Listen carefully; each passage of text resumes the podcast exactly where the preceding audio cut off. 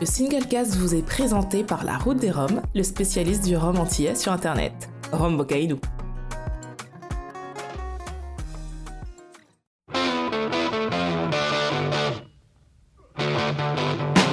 Vous écoutez le Singlecast, l'émission qui parle de Rome sans gueule de bois, et bienvenue dans cette dernière émission de cette année 2022.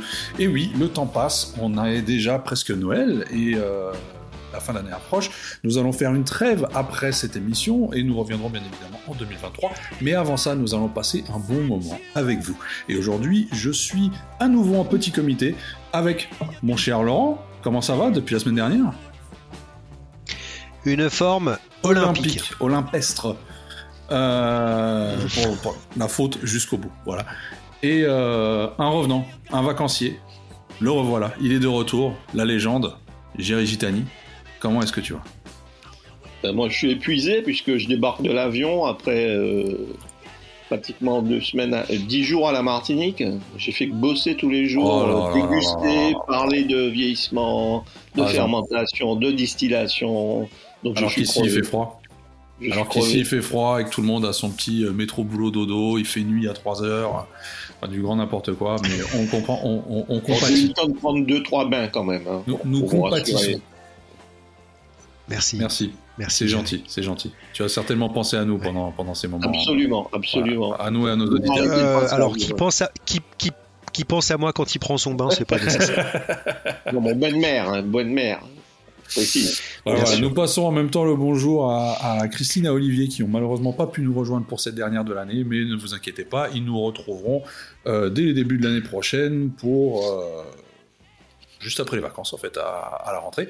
Alors avant de continuer cette émission, je vais quand même passer euh, la parole à notre cher Laurent pour les news de cette ouais. semaine parce que je sais qu'il y en a. J'ai cru en voir passer quelques-unes. Je sais pas si tu les as toutes notées.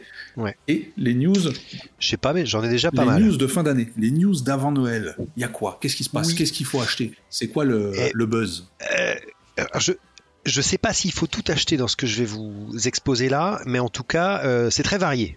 Donc chacun y trouvera son compte.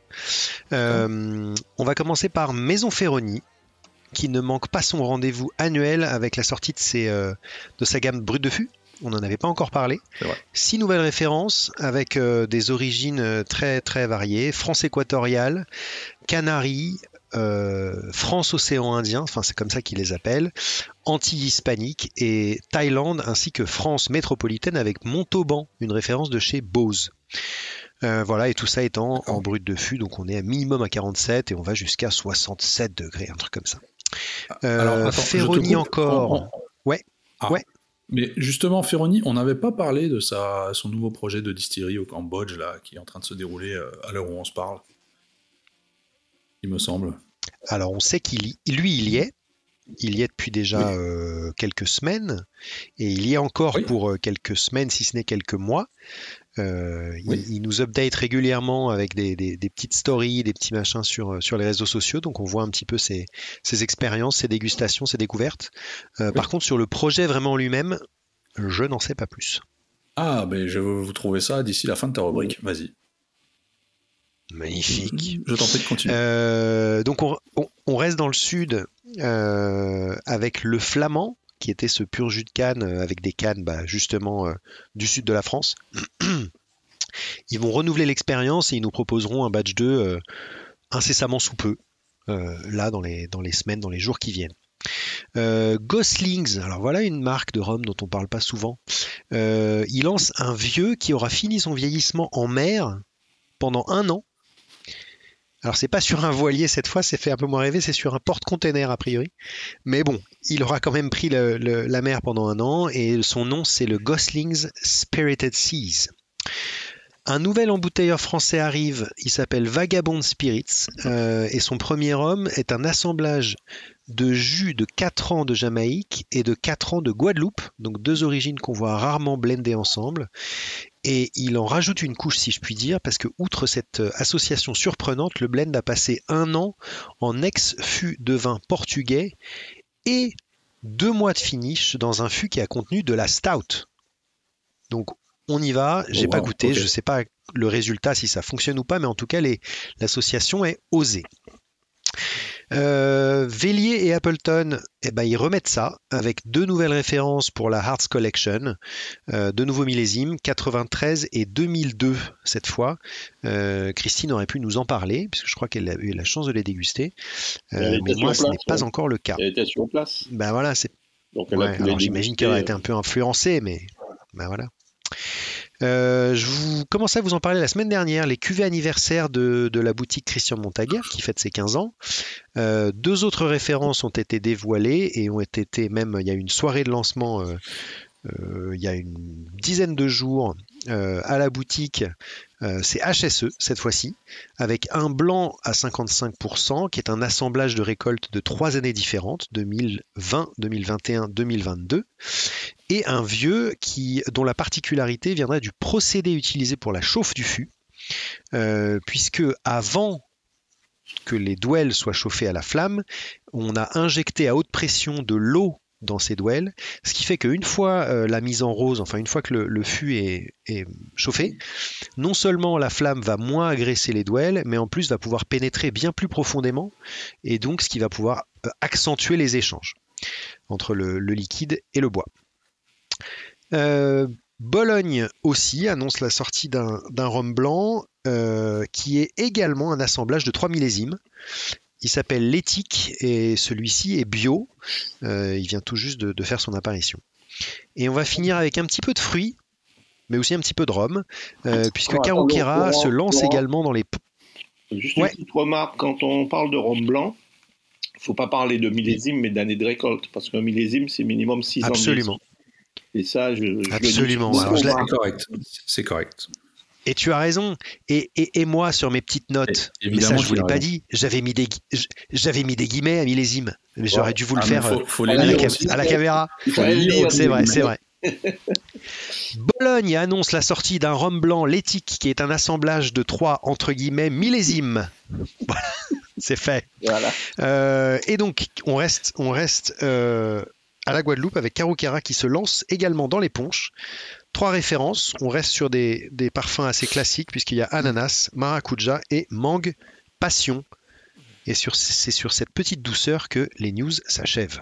Bah voilà, c'est déjà pas mal comme news. Alors pour revenir sur l'info dont je parlais tout à l'heure, euh, Guillaume Ferraroni est actuellement au Cambodge effectivement parce que il y a un projet de distillerie en cours, si j'ai bien compris, qui serait le premier rhum premium pur jus franco-cambodgien à Phnom Penh. Je sais pas si on dit ça comme ça, vous m'excuserez euh, si je l'ai mal dit. Et donc ça serait la distillerie. oui.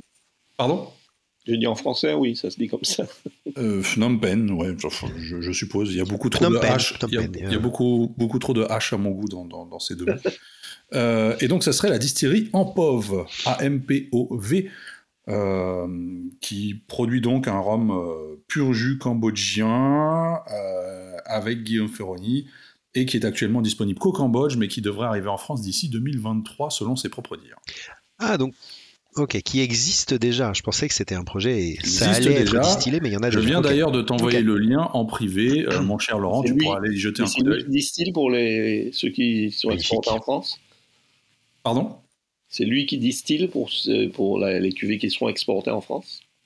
C'est une très bonne question, je ne sais pas, faudra lui demander. On aura peut-être l'occasion de l'avoir euh, comme invité l'année prochaine, et puis on, on lui, on lui posera toutes ces questions-là. Voilà. Parce que le projet m'a quand même l'air passionnant. Partir comme ça, en plus on voit sur, sur la photo, de, de- de- sur la bannière Facebook, que derrière les, les- les bouteilles de rhum blanc, il y a des, des- des fûts de chez Navarre. Des fûts? euh, de chez Navarre, voilà. Donc, je pense qu'il y a des gros projets de vieillissement en cours également, euh, au Cambodge très certainement, et donc ça peut être très très intéressant. Un vieillissement tropical un peu asiatique comme ça, tu vois. C'est, il y a, il y a de quoi faire, il y a de quoi faire.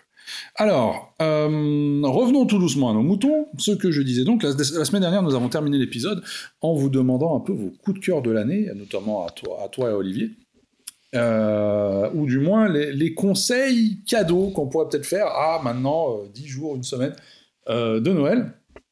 Et on n'avait pas posé la question à Géry Gitani. Et comme il est avec nous maintenant, Géry, quel a été, je vais te reposer la même question, quel a été ton coup de cœur de l'année que tu conseillerais comme potentiel cadeau de Noël? Mais t'as- On n'avait pas déjà dit. euh, Alors non, pas toi, parce qu'on s'est posé la question la semaine dernière et euh, tu n'étais pas là. Ah, moi, j'ai eu des coups de cœur, mais ils sont toujours en fût. Donc... Alors, ah, non, non, non, je te parle des coups de cœur euh, commercialisés. Facile. Et entre guillemets, facile à obtenir. Je veux dire, il n'y a pas besoin d'aller euh, faire des ventes aux enchères ou des trucs comme ça. C'est compliqué, hein, les trucs faciles à obtenir maintenant. Eh, ça devient de plus en plus euh, compliqué. Non, mais je sais pas, tu as sûrement eu un coup de cœur sur l'année, comme c'est un truc que tu as trouvé très bon. Sur l'année, il faut réfléchir sur l'année. Eh, sur l'année. Qu'est-ce qui m'a plu sur l'année? Laurent, est-ce que tu te souviens de celui que, tu avais ah, choisi la semaine ce que j'avais, il me semble avoir dit déjà, mais en blanc, ce qui m'a vraiment mon coup de cœur, ça a été le, la baie des trésors, la plein soleil en blanc. Oui. oui, C'est vraiment, j'ai vraiment trouvé que pour une première, euh, première euh, distillation batch, euh, donc c'était vraiment un excellent rang. Très réussi. C'est un vrai coup de cœur, ouais. Tout à fait d'accord. Voilà. voilà. En vieux, euh, est-ce que j'ai eu des coups de cœur en vieux euh, Alors c'est compliqué en vieux, parce que quand je réfléchis. Tu, veux qu'on te laisse un peu de temps pour y réfléchir peut-être? Bah oui, au débeauté c'est compliqué. Moi, je me, la semaine dernière, j'ai séché. Hein. Ouais. Ah, c'est pas évident comme exercice, hein. surtout dans notre position où on a tendance à euh, avoir la chance de, pouvoir goûter beaucoup de choses. Voilà, c'est ça. Euh, accessible et peut-être moins accessible.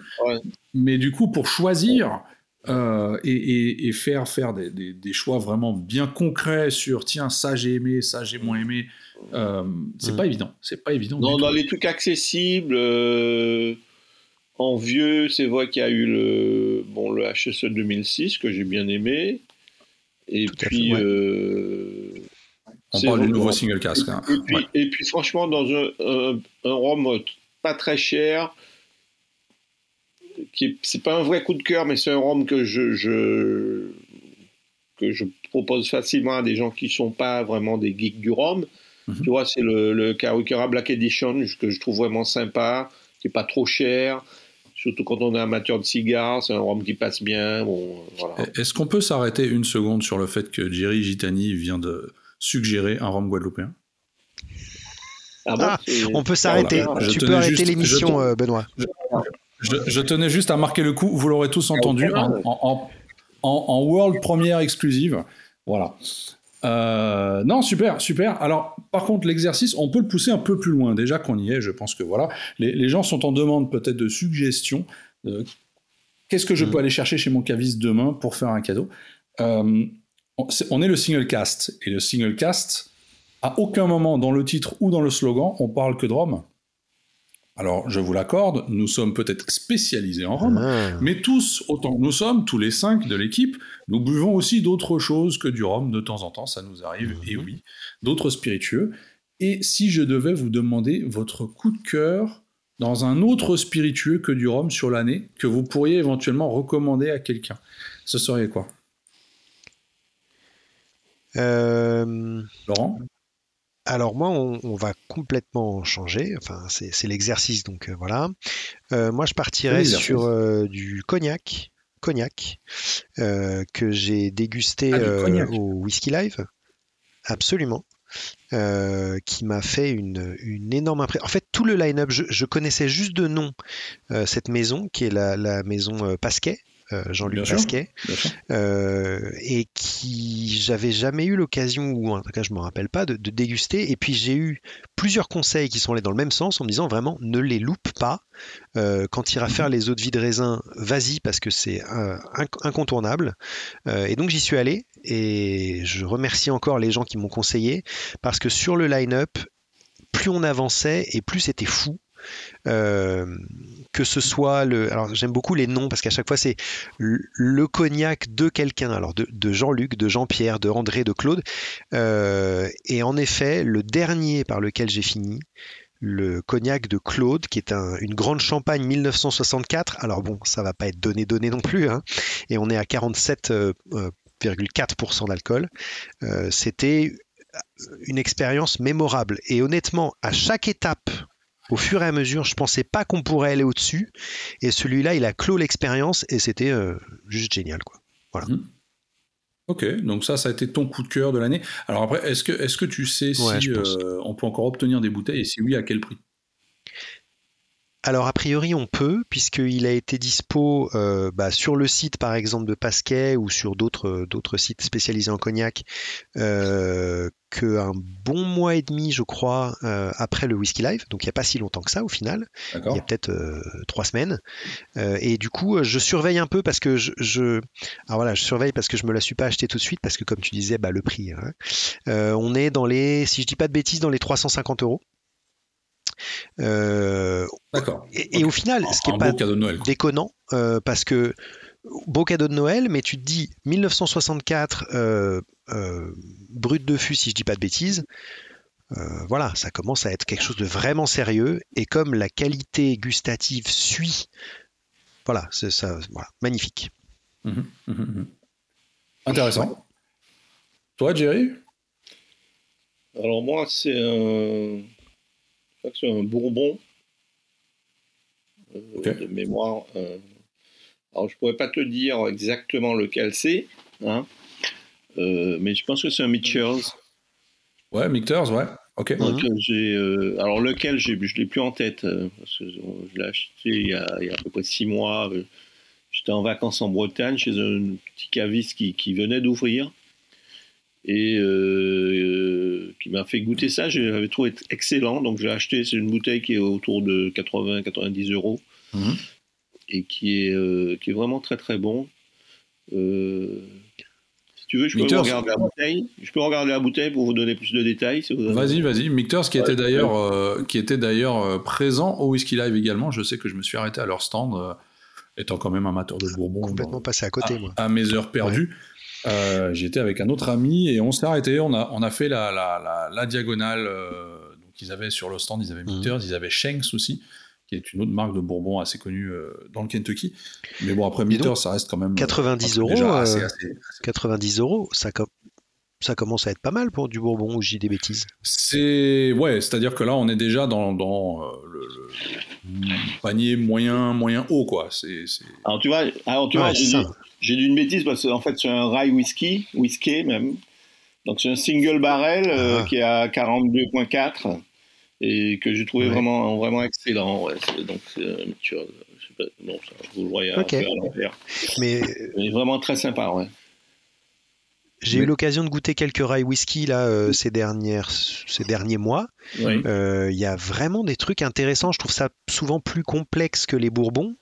Euh, avec peut-être plus de plus de un, éventail plus large.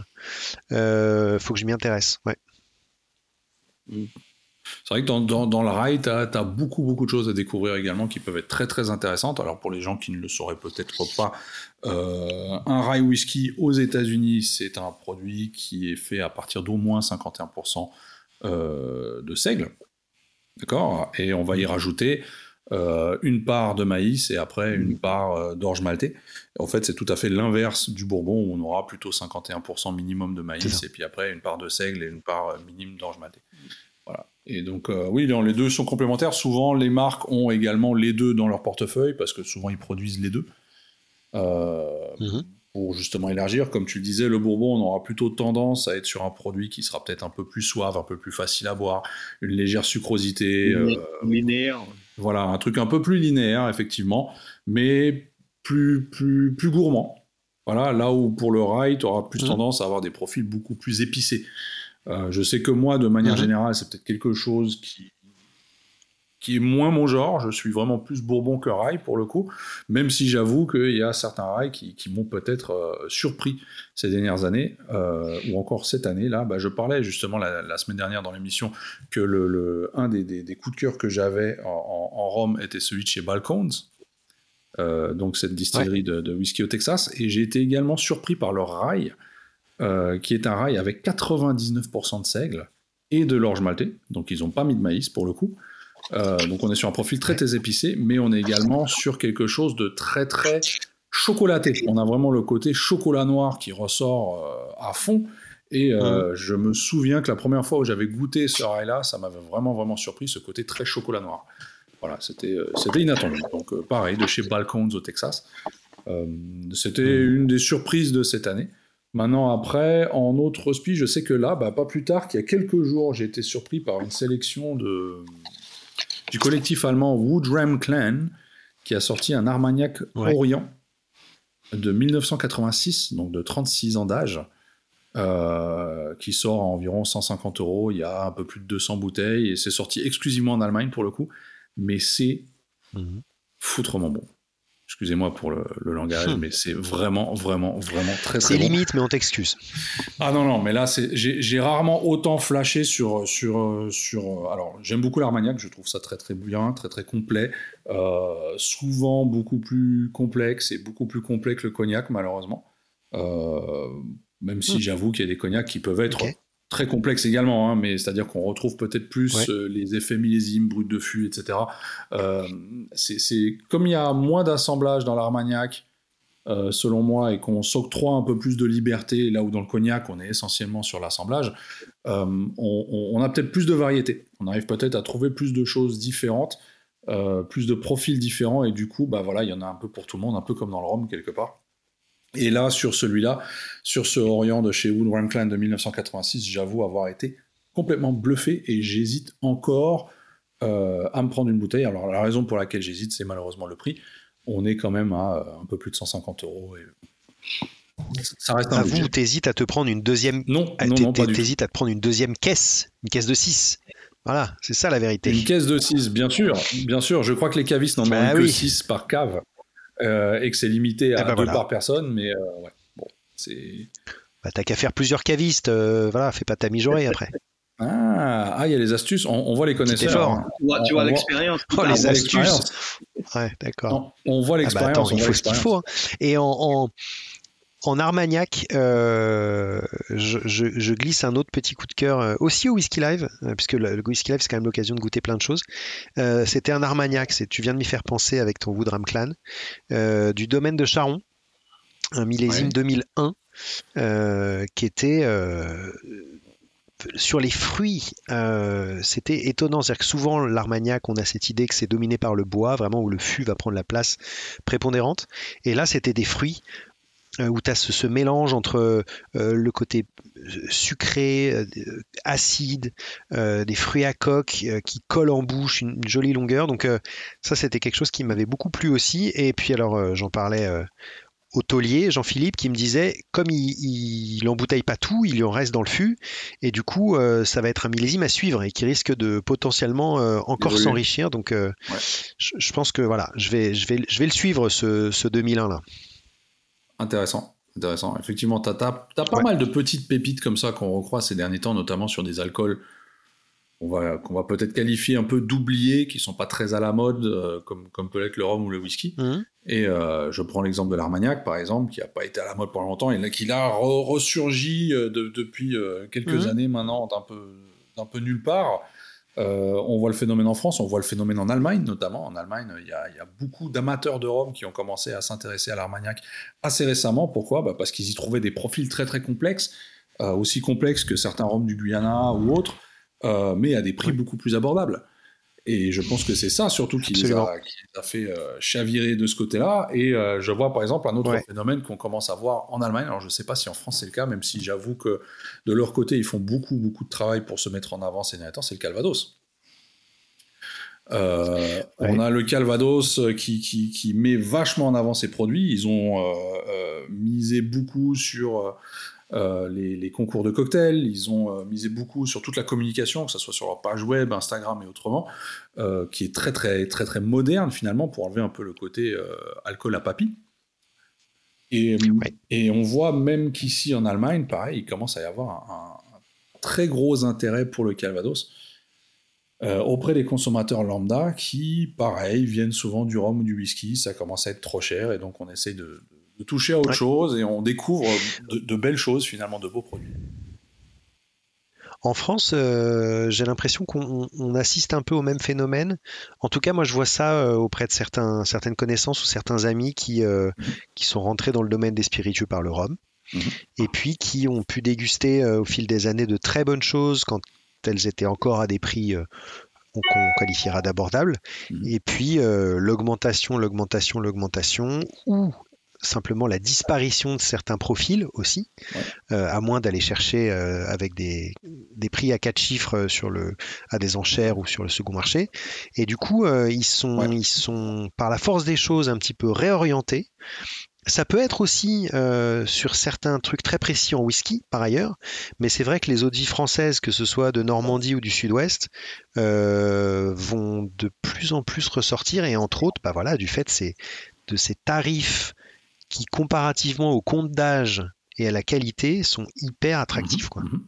Un autre spiritueux qui fait le, même trajet en France actuellement, déjà qu'on parle d'alcool et de spiritueux français, c'est euh, certains whisky français qui n'ont pas ah, encore bah atteint les prix de vente euh, qu'on peut avoir sur certains scotch ou certains whisky japonais ou même américains.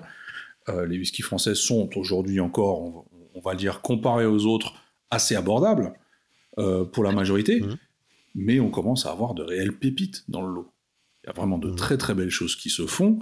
Euh, je prends encore un exemple récent où j'ai eu la chance d'avoir euh, une bouteille à laquelle je ne touche plus parce que euh, justement c'est, on ne la trouve plus, ils n'en font plus, elle n'est plus en vente et donc voilà j'essaie de, de, la sauvegarder.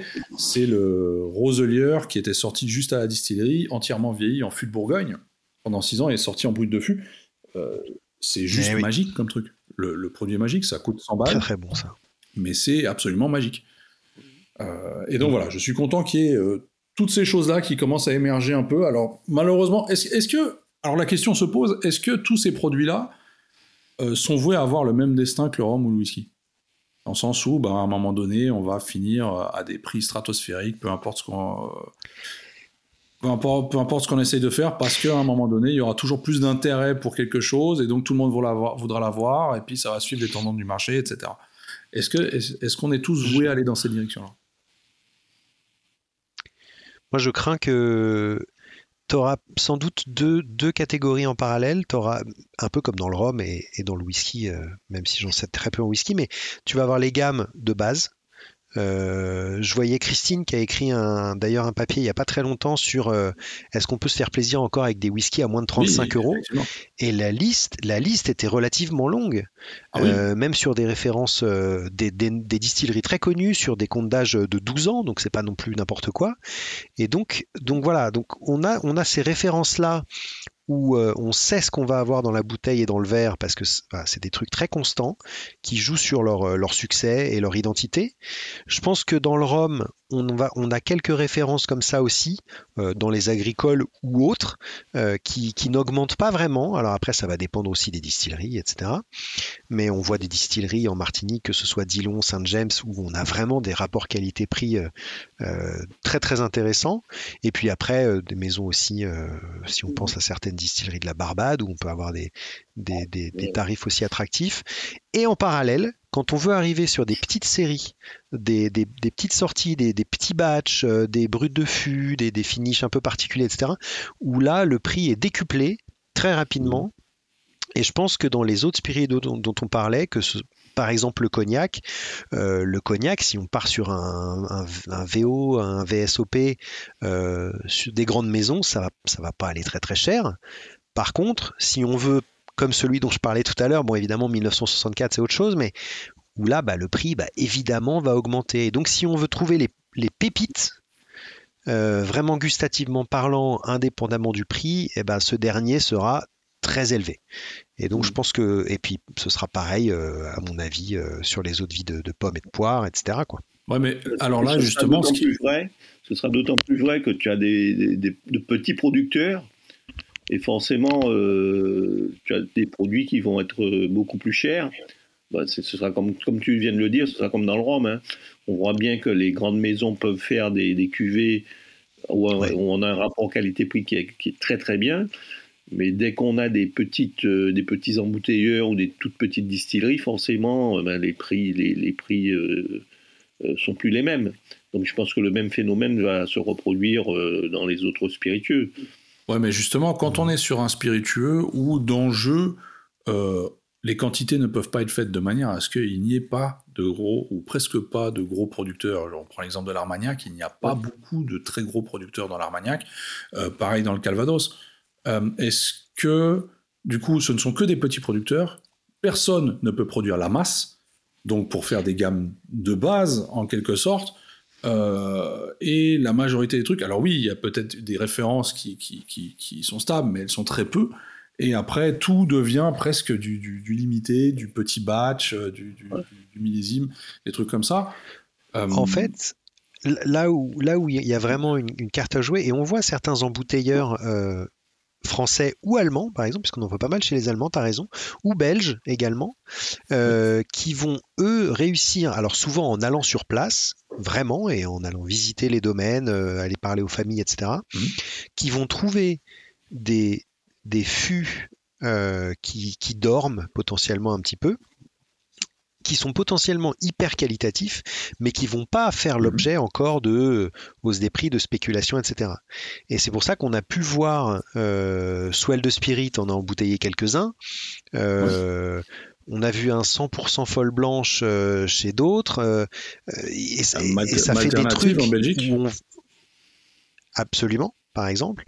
et ça va faire des choses enfin vraiment, voilà, là, mais, mais je pense pas que ça dure très très longtemps parce que c'est le genre de phénomène qui peut pas vraiment aller sur la durée. C'est-à-dire que quand on va savoir, et ça commence à se savoir, que voilà, il y a des petites petits, producteurs euh, ou juste des gens qui ont juste quelques fûts comme ça, euh, où il y a des pépites et ils les vendent pas très cher, euh, bah, et que c'est très très bon, bah, les embouteilleurs vont le savoir, les, négociants terme un peu générique, mais vont le savoir. Les gens eux-mêmes qui vendent leur fût, bah, ils vont bien comprendre qu'il y a une demande quand, quand et ils vont voir euh, pas euh, une personne euh, tous les six mois, mais une personne par semaine qui va venir les voir. Ils, ils auraient tort de ne pas changer un petit peu leur politique tarifaire. Donc je pense que ça va suivre le même chemin. Voilà, pour répondre à ta question et de manière plus courte, je crains que ça ne suive le même chemin. Oui, puisqu'à partir du moment où la demande va, va, va augmenter, mais forcément, forcément, si la production reste la même, les, prix vont augmenter. Peut-être la force, entre guillemets, parce que c'est aussi une faiblesse de, de l'Armagnac à ce sujet-là, c'est que c'est encore relativement enclavé, je ne sais pas si c'est le terme, mais euh, c'est enfin aller dans le, dans le Gers par là-bas, c'est plus compliqué que d'aller euh, en Normandie euh, ou même, ou même du côté de Cognac. Il mmh. faut, faut, faut, le vouloir pour, pour, pour se balader par là-bas tu peux pas faire un aller-retour dans la journée, quoi. Hein. Mhm, mhm. Ok, ok. Alors, avant de clôturer cette émission de, fin d'année, parce qu'on n'y est quand même pas encore, j'aurais une dernière question à vous poser. Euh, l'année prochaine, en 2023, si vous aviez un truc que vous auriez souhaité qui change euh, au sein du monde des spiritueux dans, sa globalité. On va pas parler que dans le rhum, mais dans, sa globalité. Ce serait quoi d'après vous? Qu'est-ce que, qu'est-ce que vous auriez souhaité qui, qui, qui, change ou qui s'améliore peut-être?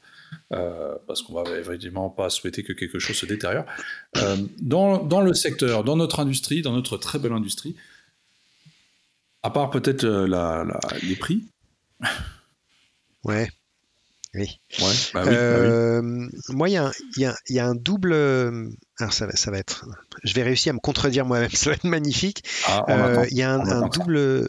Ouais, bah oui. Euh, je suis un peu comme tout le monde où j'aime bien le côté nouveauté. Euh, on a vu, mhm. on a commencé à, voir apparaître certains roms, par exemple d'Afrique.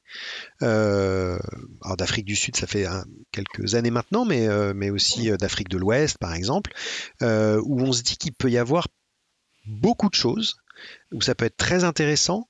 Euh, L'Asie, ça fait un moment qu'on voit quelque chose, mais ça se, ça se multiplie aussi. Là, on parlait de, de Guillaume Ferroni euh, du côté de Phnom Penh. Il y a un autre Rome, j'avais vu ça dans Rome Porter, euh, en Thaïlande, encore une fois des Français qui sont allés là-bas et qui s'y mettent.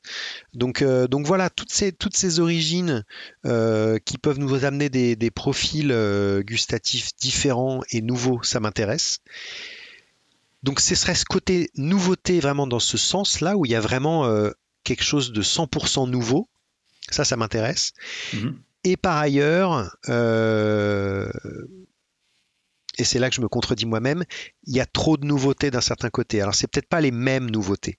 Ça va être juste un, finish différent. Ça va peut-être être juste euh, euh, l'endroit où ça a été vieilli, ça va être peut-être juste euh, une combinaison de, de fûts différents. J'en sais rien, mais voilà, où on a vraiment cette multitude juste pour proposer euh, une offre euh, voilà, décuplée parce que la demande est là.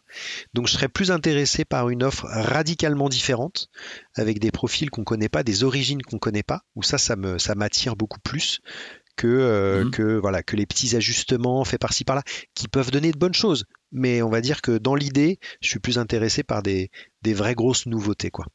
D'accord, d'accord, d'accord. Et toi, Jerry? Bah, Ça va un peu dans, dans, le sens de ce que Laurent explique. Euh, je trouve qu'effectivement, il y a souvent des nouveautés qui sont sur des fûts, des finishes, etc. Euh, moi, je préfère des nouveautés, euh, nouvelle distillerie, comme exactement ce que Laurent vient de dire, une nouvelle distillerie, un, nouveau romier qui va, qui va travailler que sur des fûts de rhum plutôt que des finishes. Ça, je trouve ça intéressant. Et ça, c'est ce que euh, je voudrais qu'il y ait davantage que le côté terroir vraiment, plus que le côté juste mmh. un peu marketing quand même avec voilà. Et puis on en avait parlé dans notre émission, un peu plus de transparence, voilà. Hmm. Et toi, Benoît? Alors, euh, moi, pour ma part, c'est peut-être l'inverse. Euh, alors, je, m'explique, c'est tu, tu parlais beaucoup de, Non, non, non, bah, bien sûr, je suis pour la transparence, hein, non, pas l'inverse à la transparence, mais plus par rapport à ce que disait Laurent, des, nouvelles origines, des nouveaux trucs euh, très exotiques, etc. Euh, moi, j'inciterais les gens, éventuellement, surtout vu la période qui court, euh, à aller découvrir les spiritueux de leur région. Voilà, parce que je pense que souvent, on a des trucs peut-être qui sont à portée de main, qui sont juste chez le voisin et qu'on ne connaît pas et des fois, il y a vraiment de très très belles choses euh, à deux pâtés de maison. Euh, qu'on sous-estime peut-être. On se dit, ouais, non, mais comme c'est là, c'est un, peu, c'est un peu le phénomène du Parisien et de la Tour Eiffel. C'est-à-dire que comme j'habite à Paris, bah, je vais pas visiter la Tour Eiffel parce que je me dis, je pourrais y aller un autre jour, jusqu'au jour où on n'y est plus, et puis du coup, on l'a pas fait.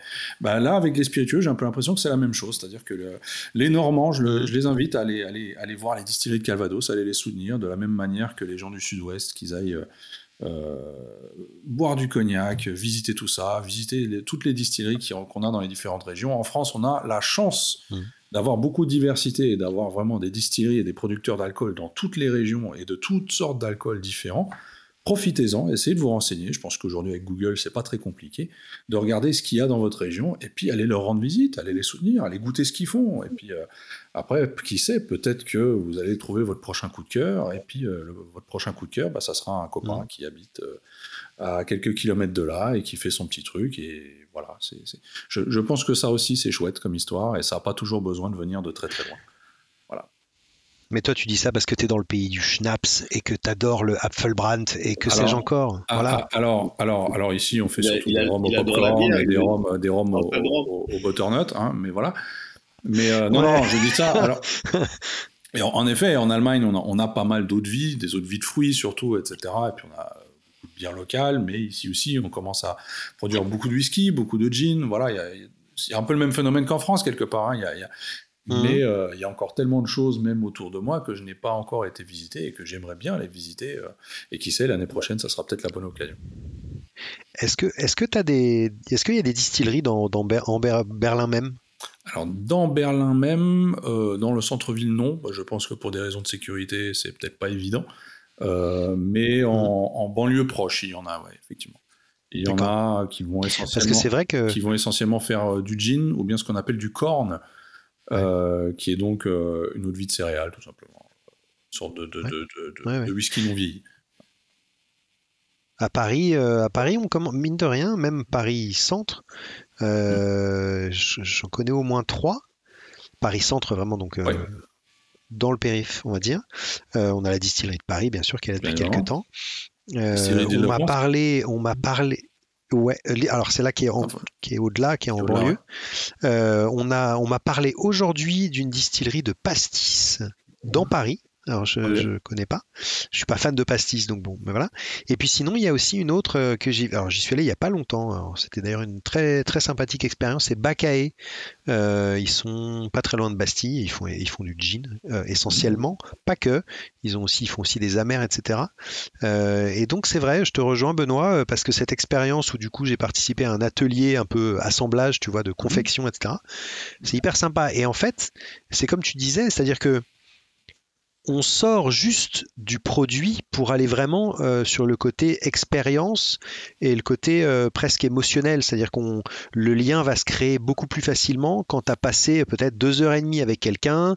Euh, c'est toi qui fais ta recette. Alors bon, c'est selon le produit, quoi. Mhm. Mais sur le jean, c'est toi qui fais ta recette. Tu vas voir la distillation sur les petits rotovap, ces petits, ces petits alambics sous vide, etc. Et, et ça, c'est une expérience qui va te marquer bien plus donc c'est, ouais, je, te suis, je suis d'accord avec toi.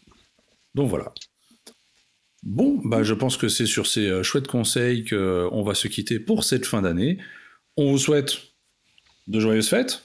Voilà, je pense. Hein. Noël arrive. Ah ouais, donc à euh, faire. Nouvel an. Très belle fête.